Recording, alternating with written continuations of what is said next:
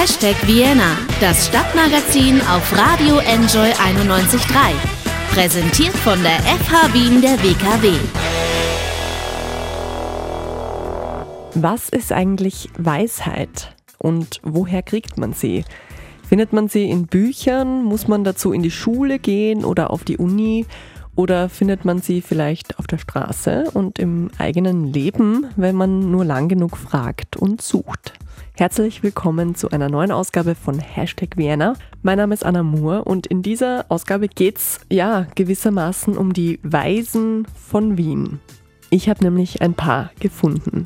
Einer von ihnen sitzt in einer philosophischen Praxis in der Innenstadt. Man kann zu ihm gehen, wenn man mit jemandem gemeinsam laut denken und sich über dieses Denken austauschen möchte. Andere Weise wiederum findet man auch in einem Pflegewohnhaus am Stadtrand. Sie haben schon viel, viel Leben hinter sich und sie wissen vielleicht selber gar nicht, wie weise sie eigentlich sind. Aber man kann eine Menge lernen, wenn man ihnen gut zuhört. Gut zuhören also, das Motto für heute. Und prinzipiell sollte man natürlich bei Hashtag Vienna immer gut zuhören. Max Herre kommt jetzt mit dem Song Nachts und danach besuche ich Georg Sitschi in seiner philosophischen Praxis.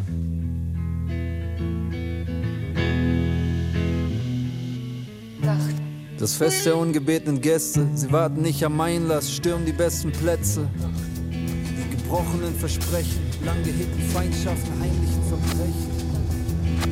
Nacht.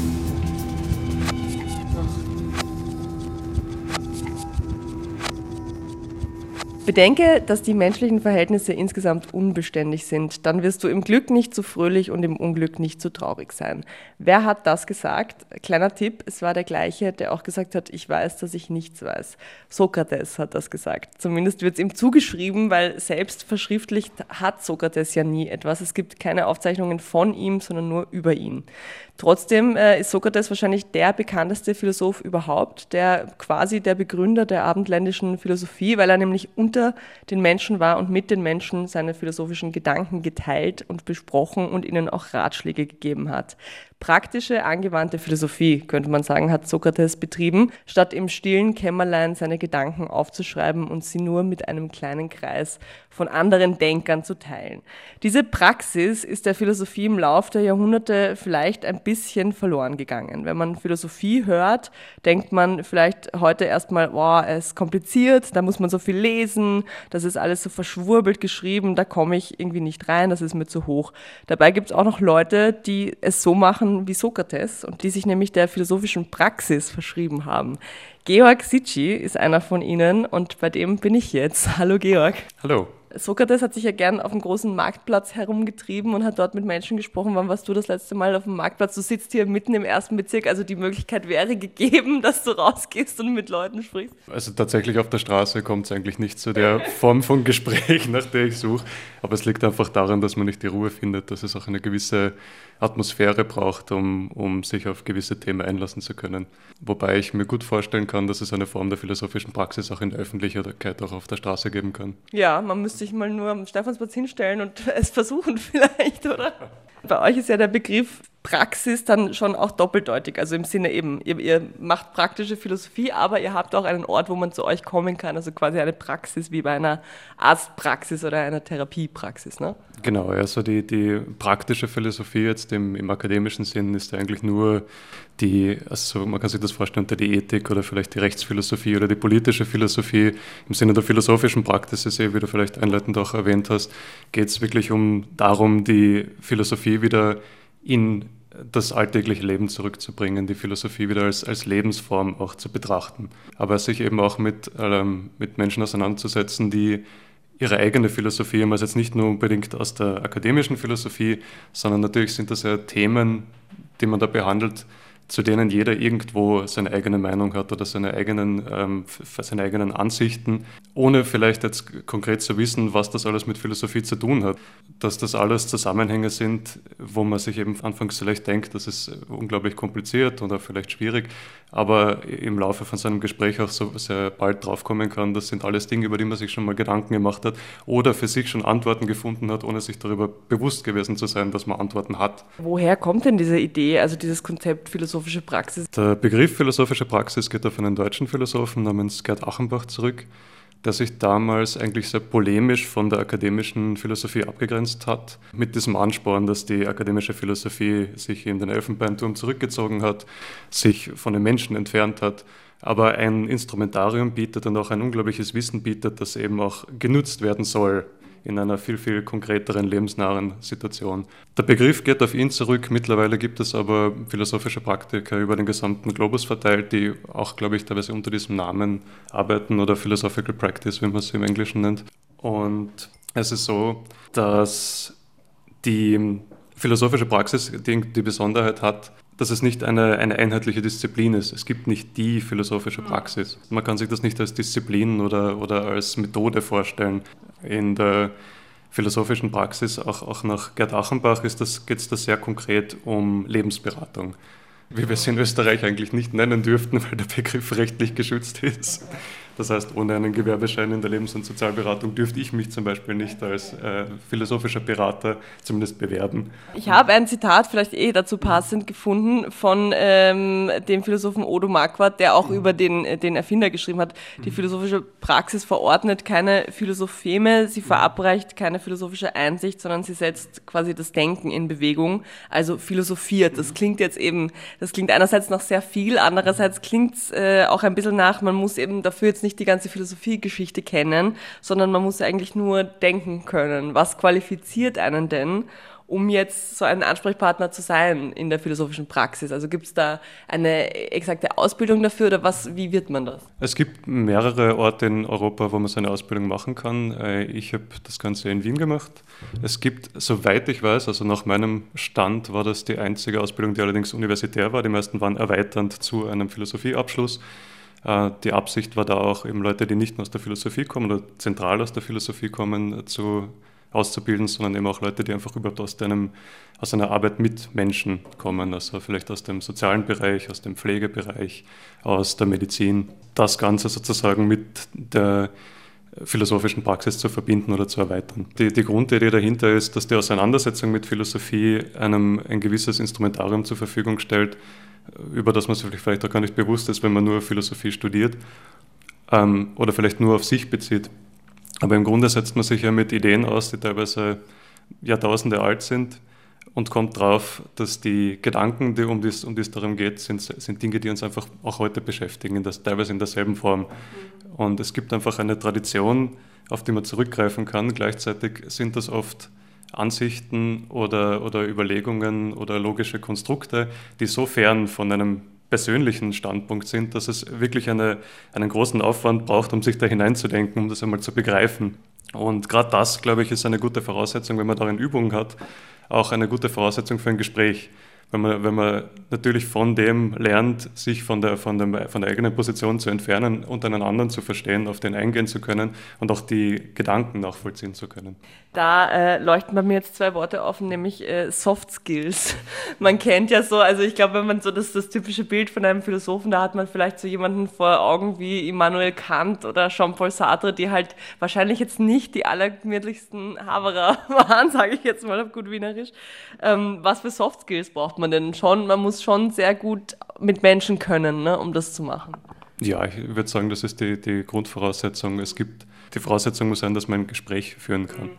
Ähm, in welcher Form man das macht, ich glaube, der Vorteil ist, auch wenn man das, also wenn man jetzt von diesen die Soft Skills jetzt irgendwie sozusagen im wirtschaftlich effektiven Sinn, auch ich glaube, man, man kann auch abseits von denen philosophisch arbeiten, solange es authentisch über die eigene Position, also Person verwirklichbar ist. Also es gibt, ich, ich habe einen französischen Philosophen kennengelernt, der so arbeitet, der eigentlich eine sehr, sehr fast aggressive Art hat, äh, eine also auf den ersten Blick fast unangenehme Art, aber er macht das trotzdem irgendwie ähm, auf, eine, auf eine eigentlich sehr, sehr persönlich emotionale Art ohne dass er, dass er dabei jetzt so den klassischen Gesprächsregeln folgt. Aber du musst eben schon in der Lage, das hast du vorher, glaube ich, eher schon angesprochen sein, dass du dich in die Denkkonstrukte von anderen zumindest reindenken kannst, ne? auch wenn die jetzt komplett anders denken als du. Ne? Das stimmt. Reden wir doch über die Menschen, die zu dir kommen. Was sind das für Leute? Sind das jetzt, äh, also die sich jetzt dann auch für eine philosophische Lebensberatung entscheiden, statt für ein klassisches Coaching oder eben für eine Therapie? Also hauptsächlich hat es begonnen mit Leuten, die sozusagen sozusagen Beratungserfahrung haben, die sich einfach für etwas interessiert haben, das ein bisschen außerhalb der, der üblichen Beratungsformen ist, die zum Beispiel Coaching-Erfahrung haben oder eine Psychotherapie oder das einfach eine sozusagen eine Erweiterung sich wünschen zu dem oder einfach Themen haben, die dort nicht hineinpassen. Und meistens ist das dann auch nur ein Anstoß, aus dem sich was entwickelt. Aber das kann, das ist wirklich von Studenten über Privatpersonen bis zu aus dem Wirtschaftsbereich eben, die sich eigentlich mehr ein Coaching erwartet haben oder eigentlich eine Selbstoptimierung. Ähm, ich nehme an, die Themen sind wahrscheinlich ein bisschen andere. Ne? Also man wird jetzt wahrscheinlich, könnte ich mir vorstellen, in einer Therapie intimere Sachen besprechen als in einer philosophischen Lebensberatung. Oder ist das eine falsche Annahme? Ich glaube, dass es sehr wohl um dass es eine Rückwirkung haben, eine reflexive Wirkung auf, auf intime Themen kann, haben kann, ohne dass man diese Themen explizit ausspricht.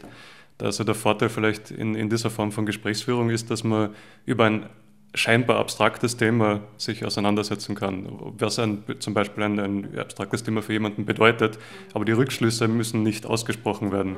Die zieht jeder für sich.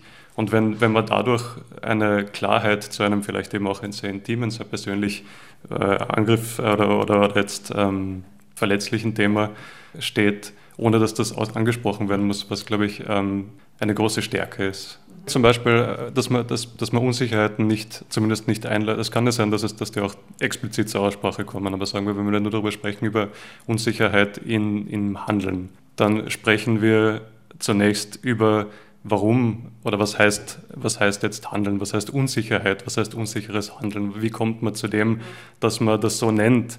Äh, allein in diesem, wenn man sich versucht, und ich versuche da meistens nur wirklich nachzuvollziehen, was das für jemanden bedeutet und wie er überhaupt zu dieser Frage gekommen ist. Und im Laufe diesen, dieses Versuchs von mir, das zu verstehen, kommt ja schon sehr viel auch zur Vorschein, was jetzt nicht unbedingt für mich unbedingt wahrnehmbar ist. Also das, das kommt dann meistens erst im nächsten Gespräch. Und so funktioniert das eben, dass vielleicht eben, und deshalb, deshalb sagt man auch nicht, auch die philosophische Beratung ist auch keine Therapie, aber ich würde behaupten, es kann sozusagen durch die Hintertür vielleicht eine therapeutische Wirkung haben, aber das ist auch nicht meine Expertise. Aber es kann, es ist natürlich ein Nebeneffekt. Ähm, jetzt hast du vorhin, oder beziehungsweise wir haben das Wort Coaching schon angesprochen. Heute gibt es ja, also heutzutage hat man das Gefühl, du kannst dich ja in allem coachen lassen. Ne? Ähm, inwiefern äh, gibt es Inwiefern unterscheidet sich denn jetzt eben ein klassisches Coaching von dieser philosophischen Beratung? Auch wieder darin, dass es die Themen abstrakter behandelt? Nicht unbedingt. Ich glaube, dass das inhaltlich gibt es in diversen Coaching-Formen äh, grobe Überschneidungen. Es gibt auch so genau, ich bin, bin über den, den Lehrgang damals äh, vertraut geworden mit dem Live-Coaching, das ja auch ähnliche Thematik oder einen ähnlichen Ansatz zumindest äh, äh sich zuschreibt. Der grobe Unterschied besteht nur darin, dass das Coaching hat eine, wie, wie der Name ja schon sagt, dass dieses sportliche Optimierende dahinter. Das heißt, es ist immer ein zielgerichtetes auf etwas hinarbeiten. Man will immer danach besser dastehen als vorher. Und ich würde behaupten, dass in der philosophischen Praxis diese, dieses Zielger diese die Zielgerichtetheit, diese, dieser Optimierungszwang einfach nicht, nicht im Vordergrund steht. Natürlich kann es sein, natürlich will man immer etwas, auf etwas hinarbeiten, aber ich glaube, die, die Philosophie nimmt sich da heraus, einen Schritt zurückzugehen und eher zu beleuchten, warum das äh, überhaupt diese Wichtigkeit erlangt hat. Mich würde ja interessieren, wie du vorgehst bei so einem Gespräch in der philosophischen Praxis. Ist das immer anders oder gibt es da schon so eine Art Gesprächsleitfaden, den du im Kopf hast dabei? Also ich habe eine grobe Idee, wie ich, wie, ich, wie ich herangehe an das Ganze, aber einfach, das liegt mir daran, wie ich Notizen mache. Also ich habe einen großen ein großes Blatt Papier in der Mitte zwischen uns und notiere einfach viele Sachen, die mir wichtig erscheinen, äh, in der Mitte, sodass immer auch von der anderen Seite darauf eingegangen werden kann oder es widersprochen werden kann oder erläutert werden kann, dass eben nicht, dass ich nicht nur für mich das allein mitschreibe, sondern dass das eben auch ein gemeinsames ist. Aber meistens ist es so, dass man in einem Kennenlerngespräch kommt man drauf, wie jemand tickt, wie jemand, äh, wie jemand sich verständigt und über das kommt, entwickeln sich dann meistens auch also wenn es dann zu mehreren Gesprächen kommt, entwickeln sich dann meistens eigene Formen. Aber im Grunde ist es eigentlich wirklich, so wie ich vorher äh, davon schon gesprochen habe, eigentlich immer nur der Ausgangspunkt, ich will verstehen. Und über dieses Verstehen wollen ergeben sich dann die Themen. Wie lange dauert sowas in der Regel? Auch so ist es so wie beim Therapeuten, dass dann irgendwann der Wecker klingelt. Nein, also ich versuche mir immer mehr Zeit zu nehmen. Ich habe gelernt, für mich ist ein guter Mittelwert so um die 90 Minuten, weil es ist meistens dann doch überraschend anstrengende Arbeit, also man fühlt sich dann auch oft körperlich erschöpft. Einfach weil man da oft sehr, sehr, sehr, sehr angestrengt einfach denkt und, und nämlich vor allem gar nicht das, also nicht nur das Denken, sondern auch das Denken auszuformulieren, das ist oft einfach über, unterschätzt man, wie anstrengend das sein kann. Und nach so guten 90 Minuten ist dann meistens auf der einen Seite die Aufmerksamkeitsspanne und auch die Konzentrationsfähigkeit meistens auf einem Punkt, wo man sagt, das reicht. Dann raucht es bei beiden Ohren raus wahrscheinlich ich würde es ja ganz gerne mal probieren und so ein quasi live on tape, so ein kleines Beratungsgespräch. Also natürlich, wir haben jetzt auch kein Papier zwischen uns und wir haben jetzt noch kein Kennenlerngespräch davor gemacht und so, aber vielleicht kann man ja irgendwie so mal versuchen. Würdest du dich darauf einlassen?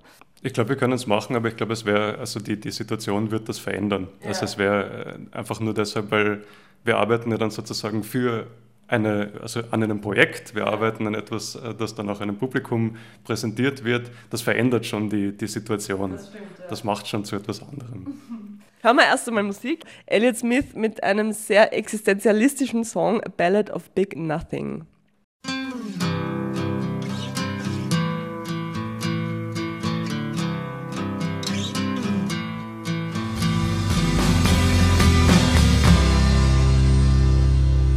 Elliot Smith, Ballad of Big Nothing, ein Stück Musik, in dem ja quasi der Grundsatz des Existenzialismus verhandelt wird.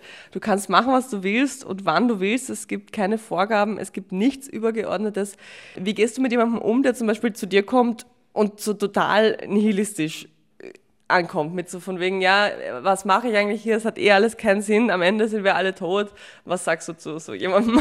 Naja, der Ausgangspunkt ist ja schon, dass er sagt zwar, es ist ihm alles egal und nichts hat einen Sinn, aber er kommt her und will ein Gespräch darüber mhm, führen. Das heißt, der Impuls ist schon da, dass vielleicht hinter dieser Frage irgendwas nicht so ganz stimmt oder dass zumindest er nicht ganz überzeugt ist von der Sache. Das heißt, wir haben schon irgendwo einen Ansatzpunkt, darüber nachzudenken, weil er würde die Frage nicht stellen, wenn er hundertprozentig davon überzeugt ist. Also wäre es zum Beispiel einleitend, einfach nur die, die zu, einfach nur zu klären, wie äh, erstens, wo natürlich wie er dabei gelandet ist, was ihn dazu bewegt hat. Mhm. Das klingt jetzt platt, aber in einem Gespräch ergibt sich das meistens dann ganz natürlich. Man kann ihn fragen, warum äh, die, also warum ist oft eine eigentlich eine sehr, sehr harte Frage. Also eigentlich mehr ist, ist es mehr, ich versuche mehr eine Aussage zu nehmen, und auf diese Aussage äh, einzugehen und sozusagen etwas anzubieten, das dann abgestritten oder bejaht werden kann. Und von dem ausgehend kommt man sozusagen zu einem gemeinsamen Konsens, auf dem man dann weiterarbeiten kann. Und wenn wir dann zum Beispiel einen gemeinsamen Begriff gefunden haben von sinnlos oder dem Nichts, können wir auf dem aufbauen, weil das heißt ja nicht, ich, ich verstehe wahrscheinlich ziemlich sicher von der Sinnlosigkeit des Seins, habe ich, glaube ich, einen anderen Anspruch oder ein anderen, anderes Verständnis für mich gefunden. Also jetzt auch ganz ab, abgesehen von der Philosophie, einfach in meinem persönlichen Verständnis. Und da geht es einfach darum, auf gleich zu kommen. Wie oft fällt dir in solchen Gesprächen der Satz, Sokrates sagte schon, oder so dieser klassisch, wie man sich so, man stellt sich ja mal Philosophen so vor, so alte Männer mit Pfeife, die dann sagen, wie schon Kant zu sagen pflegte, machst du sowas auch? Mir ist sowas schon passiert, aber äh, mehr aus der Lust heraus, glaube ich, so etwas einmal anbringen zu können. Aber das war dann meistens schon so, dass ich jemanden so gut gekannt habe, dass ich gewusst habe, er, er, versteht das auch als Scherz. Na gut, also ich fange jetzt mal nicht so drastisch an, von wegen, es hat alles keinen Sinn, aber wir wollten ja quasi sein Gespräch mal ausprobieren. Ich würde jetzt mal sagen, ich komme zu dir und äh, das Erste, was ich sage, okay, ich, ich habe ein Problem, damit trage ich mich irgendwie herum, ich äh, denke da halt viel drüber nach und ich würde das gerne mal mit jemandem behandeln, den ich jetzt, der jetzt nicht meine beste Freundin ist. So. Ähm, ich bin mit meiner Lebenssituation unzufrieden. Ich weiß nicht, ob Wien so meine Stadt ist äh, oder ob ich woanders hinziehen soll. So, jetzt kommst du. Also es, es, fällt mir natürlich schwer, das jetzt als normales Gespräch ja. zu führen, aber wäre das eine, eine, eine normale Gesprächssituation jetzt im, im Sinne der philosophischen Praxis, würde ich wieder, genau wie beim vorigen Beispiel, fragen, was macht Wien als Stadt für dich aus? Und warum passt das nicht zu dir als Person? Was ist, wo ist da die Inkongruenz? Was, was bedeutet für dich Wien? Wie kommst du zu dem Begriff von Wien? Wie, ähm, warum ist das offensichtlich emotional negativ behaftet, warum ist das vielleicht konkret, vielleicht sogar politisch negativ behaftet und worin spießt sich mit deinem Selbstverständnis und warum spießt sich das so sehr, dass du Wien verlassen willst. Der Unterschied in einem Gespräch wäre auch, dass ich nicht so viel reden würde. Ich würde versuchen, ja. das Ganze so äh, zu steuern, dass du ja. die, die Leitung sozusagen hast. Okay, also du würdest äh, viele Fragen stellen, aber das Gespräch würde jetzt dann nicht so enden, dass du am Ende dann sagst, naja, geh halt weg aus Wien. So. Naja, wenn ich also, das. Oder würdest du mir eine Handlungsanweisung dann an die Hand geben am Ende des Gesprächs? Nein, nein. Also die, die Entscheidung liegt ja bei dir. Ja. In dem Fall wäre ich wirklich nur da, äh, dir dabei zu helfen, die, diese, diese Frage einfach erstens einmal näher zu beleuchten und dann auch vielleicht nicht vielleicht zu unterstützen bei der Beantwortung, aber das ist vielleicht auch schon zu viel, weil einfach durch, diesen, durch diese Inputs, die du vielleicht oder, oder durch diese Überlegungen dazu kriegst, findest du sowieso selber zu dieser Antwort. Bei vielen solchen Fragen ist es ja so, ich glaube, das kennt jeder von sich selber, dass wenn man mit so einer Frage zu jemandem geht, hat man ja schon insgeheim eine Antwort. Man ist nie 100% ratlos. Irgendwo weiß man ja schon ungefähr, wohin man will. Und man will dann oft einfach nur von außen so einen Tritt. Aber da bin ich gemein, das, das ist nicht meine Rolle. Ja. Also ich bin nicht dafür da, dass ich jetzt sage, ja, dann, dann geh. Ja. Ja. Und vielleicht kann, kann auch passen. Also ich will nicht sagen, dass es absolut unmöglich ist, dass das passiert. Aber es ist, also ich bin eben nicht dafür da, jetzt einen Rat, guten Ratschlag zu geben oder zu sagen, Sokrates hätte gesagt, schleich dich weg aus Wien. Ne? Also du bist quasi so ein bisschen die Stimme im Kopf, die man irgendwie nach außen verlagert, oder? Weil ich meine, man unterhält sich ja mit sich selber im Kopf über gerade über schwierige Entscheidungen ja schon auch. Und da, damit man es nicht im Kopf mit sich selber ausmachen muss, kommt man dann zu dir, oder? Genau, also ich versuche da ein bisschen reinzugreifen und das ja, rauszuziehen. Ja.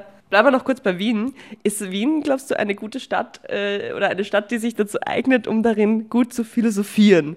Also gibt es eine philosophische Tradition in Wien. Ich weiß, es gibt gar nicht mal so weit weg von hier im ersten Bezirk ein, eine Kneipe, die Philosoph heißt, aber mehr ist mir jetzt nicht bekannt. Ich glaube, dass das Wien an sich als so Drehkreuz in der Mitte Europas und auch mit einer sehr, sehr unglaublichen kulturellen Vielfalt über die Jahrhunderte, glaube ich, ist einfach ein, ein gewisser äh, Mittelpunkt. Ich glaube jetzt vielleicht jetzt gar nicht in, im Sinne einer philosophischen Tradition, aber einfach hat Wien irgendwie den Vorteil, es ist nicht zu klein, es ist nicht, es ist nicht wirklich Großstadt, auch wenn es sich gern so nennt. Und es hat eine, auch wenn man wenn man es gern vergisst, es gibt eine gewisse Gemütlichkeit, eine gewisse Gelassenheit, die dann natürlich gern durch einen gewissen äh, charmanten, je, nachdem wie man sieht, charmanten Grand äh, versteckt wird.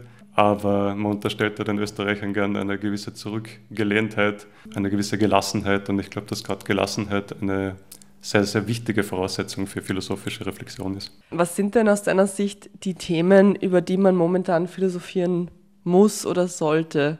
Also jetzt vielleicht nicht nur auf einer subjektiven Ebene, sondern auf einer gesellschaftlichen Ebene auch. Ich glaube, philosophieren müssen tun wir über gar nichts. Es ist eher eine Frage von ein reflektiertes Handeln ist, glaube ich, eine Grundvoraussetzung des, des, unseres Lebens, egal ob wir das jetzt als philosophisch sehen oder nicht. Und ich glaube, äh, ein, ein, Bewusstsein auf das zu entwickeln, auf die, auf die eigenen Prozesse und eben, das, und eben auf ein sozusagen hinterfragtes oder wie, wie, wenn wir zurückgehen auf das geprüfte Leben, das, ist, das klingt schon wieder so nach dem, dem Schulmeister, der sagt, du musst. Das finde ich, das, das stimmt nicht, aber es ist, es ist glaube ich, mehr ein, ein, Bewusstsein, dass wir einfach eine, eine Verantwortung über uns selber haben, die uns aber nicht, oft nicht bewusst ist. Und ich sehe da jetzt gar nicht so den Sinn darüber zu sagen, wir müssen über dieses Thema uns mehr nach äh, Gedanken machen oder über dieses, sondern wir müssen uns vielleicht, glaube ich, einfach mehr darüber bewusst werden, welche Themen für uns wichtig sind, welche Themen uns berühren und warum sie uns auf diese Art und Weise berühren, ähm, als jetzt konkret dem Druck von außen nachzugeben, äh, wir müssen uns jetzt über das Gedanken machen. Es gibt ja viele philosophische Schulen, also jetzt im Sinne von unterschiedliche Philosophinnen haben die Welt unterschiedlich interpretiert und dann haben sie wieder Anhänger äh, und Anhängerinnen gefunden, die damit dann irgendwie d'accord waren. Darf man, wenn man als praktischer Philosoph oder in einer philosophischen Praxis arbeitet, einer bestimmten Schule angehören?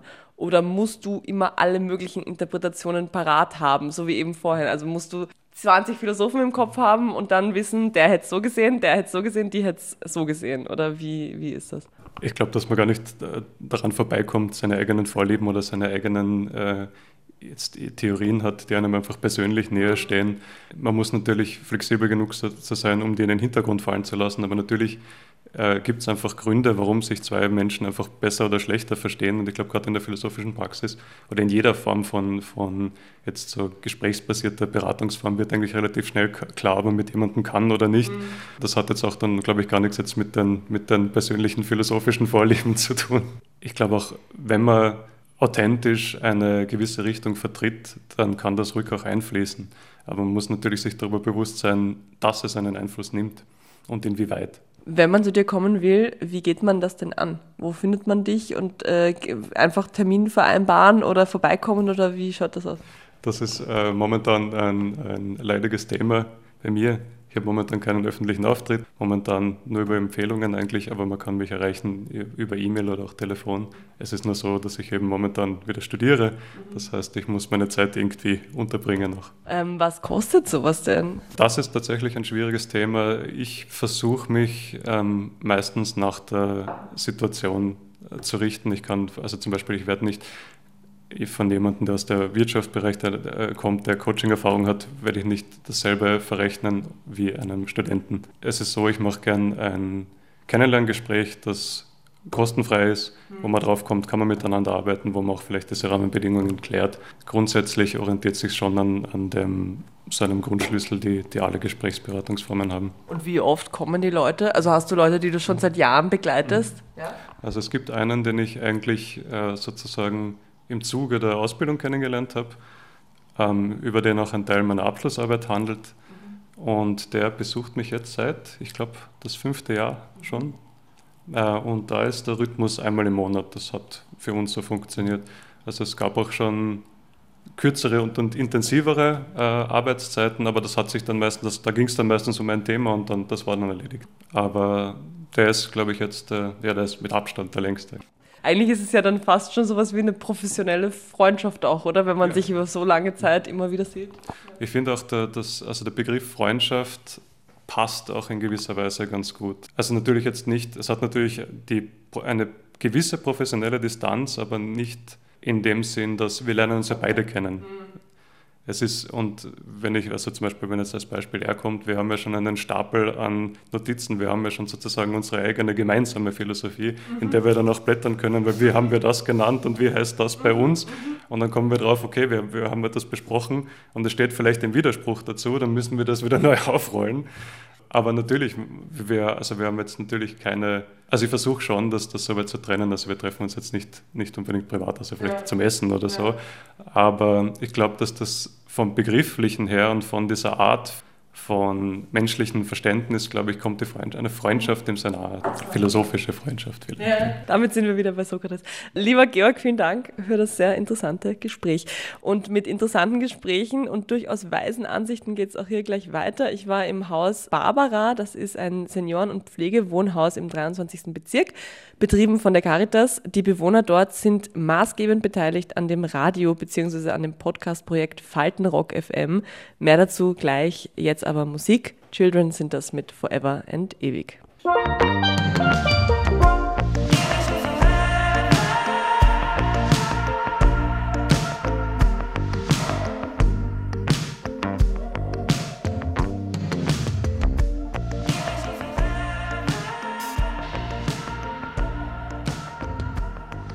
Ich bin so richtig eingedoppt, kann man sagen. Es hat einfach keine Aufklärung stattgefunden können wir ja nicht mit einem Kind haben. Wie ich das verhindern kann, hat mir keiner gesagt. Als Gassenbub hat man so seine Beziehungen, man kommt zu verschiedenen Heften. Dass ja keiner darüber redet. Jeder ist blöd gestorben. Hat mir keiner was gesagt. Was müssen selber drauf kommen. Es gibt eine Weisheit, ein geflügeltes Wort, das besagt, die besten Geschichten schreibt das Leben. Und so liegt es eigentlich sehr nahe, dass die Menschen, die schon am längsten am Leben sind, auch die meisten Geschichten erzählen können. Kurz gesagt, Alter gehört gehört. Das ist der Claim von dem Projekt Faltenrock FM, das die Caritas vor etwa einem Jahr im Februar 2019 gestartet hat. Einer der Projektleiter ist Fabio Canalonga. Ursprünglich war das ein Innovationsprojekt der Caritas in Wien. Da wurde einfach überlegt, wie wäre es, wenn wir ein Radio für ältere Menschen machen, von älteren Menschen, mit deren Themen, mit allem Möglichen, was dazugehört. Das wurde dann auch recht schnell begonnen. Und irgendwann hat man sich überlegt, die Geschichten, die da rauskommen, sind so interessant, die sollte man der breiten Masse hörbar machen. Dann ist Falten Rock FM der Podcast entstanden. Seit Februar sind wir online. Davor haben wir mal überhaupt überlegt, was könnten wir für Format machen oder wie schaffen wir das, dass so viele Leute mitpartizipieren können bei dem Projekt wie möglich. Weil es waren von Anfang, als ich dazu kam, waren schon vier, fünf Bewohnerinnen und Bewohner hier, die da Interesse hatten und auch schon Radio gemacht hatten. Eben mit äh, Ansagen habt ihr gemacht, richtig mit Musikeinspielungen, allen drum und dran, oder war das dabei? Ja, ja. Da haben wir ja die Nicole dabei gehabt, die ist ehemalige Radiomoderatorin und die hat uns Zettel geschrieben, so Schummelzettel, anmoderieren, abmoderieren ganz.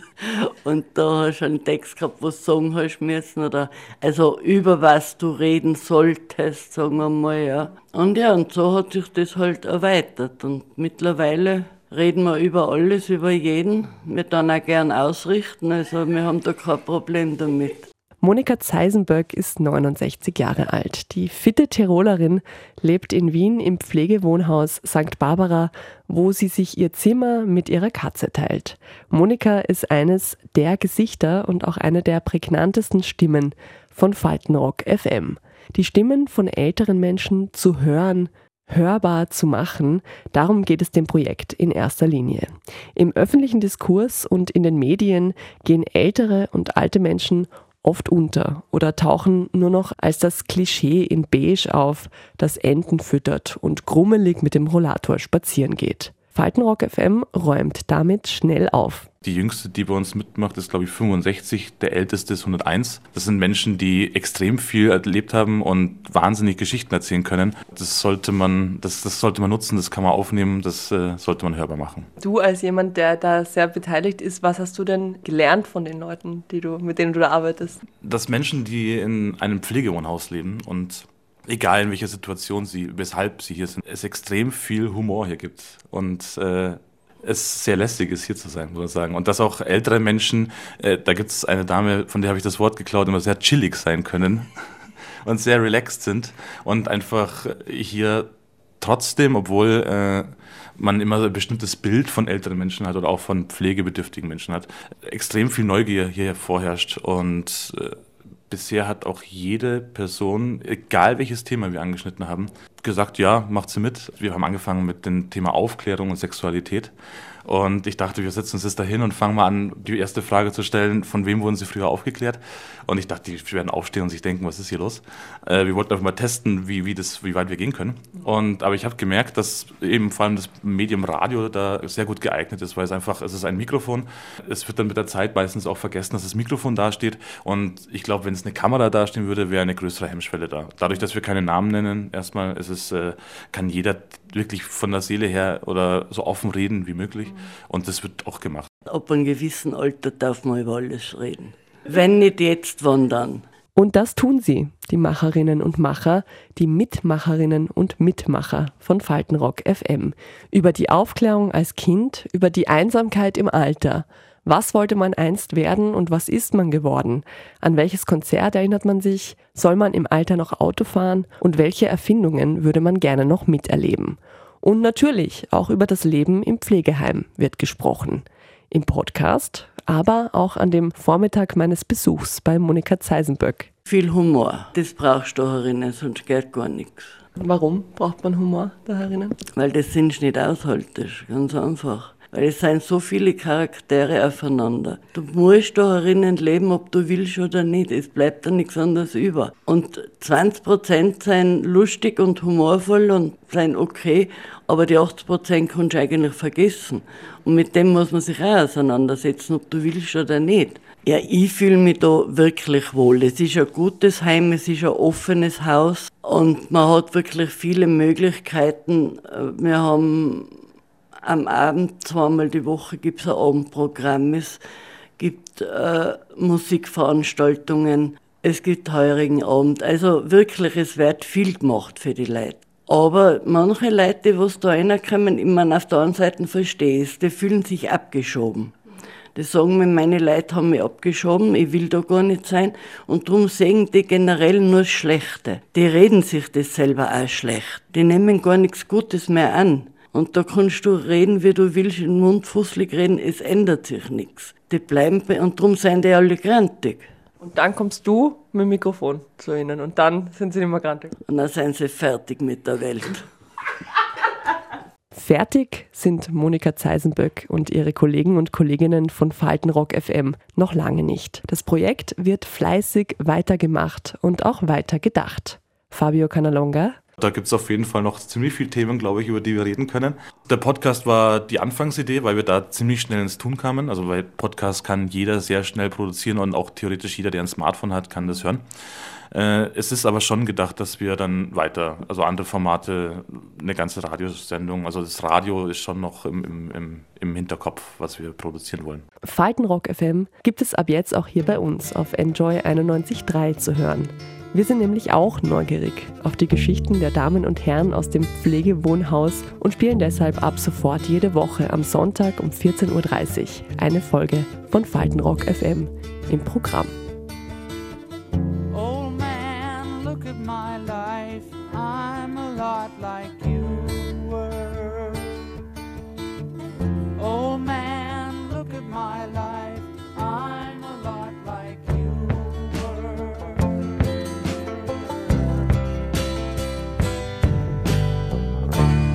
Neil Young mit Old Man. Und damit sind wir am Ende dieser Ausgabe von Hashtag Vienna angekommen. Viel Weisheit gab es heute in dieser Sendung. Philosophische Weisheit, ja, aber in erster Linie Lebensweisheit. Davon kann man nie genug haben.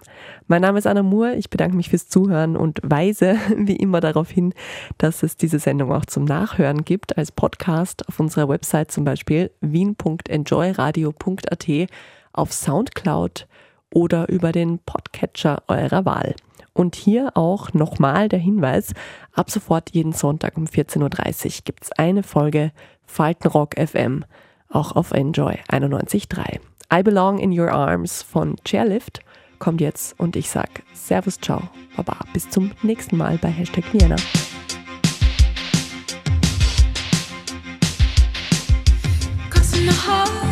open wide, you're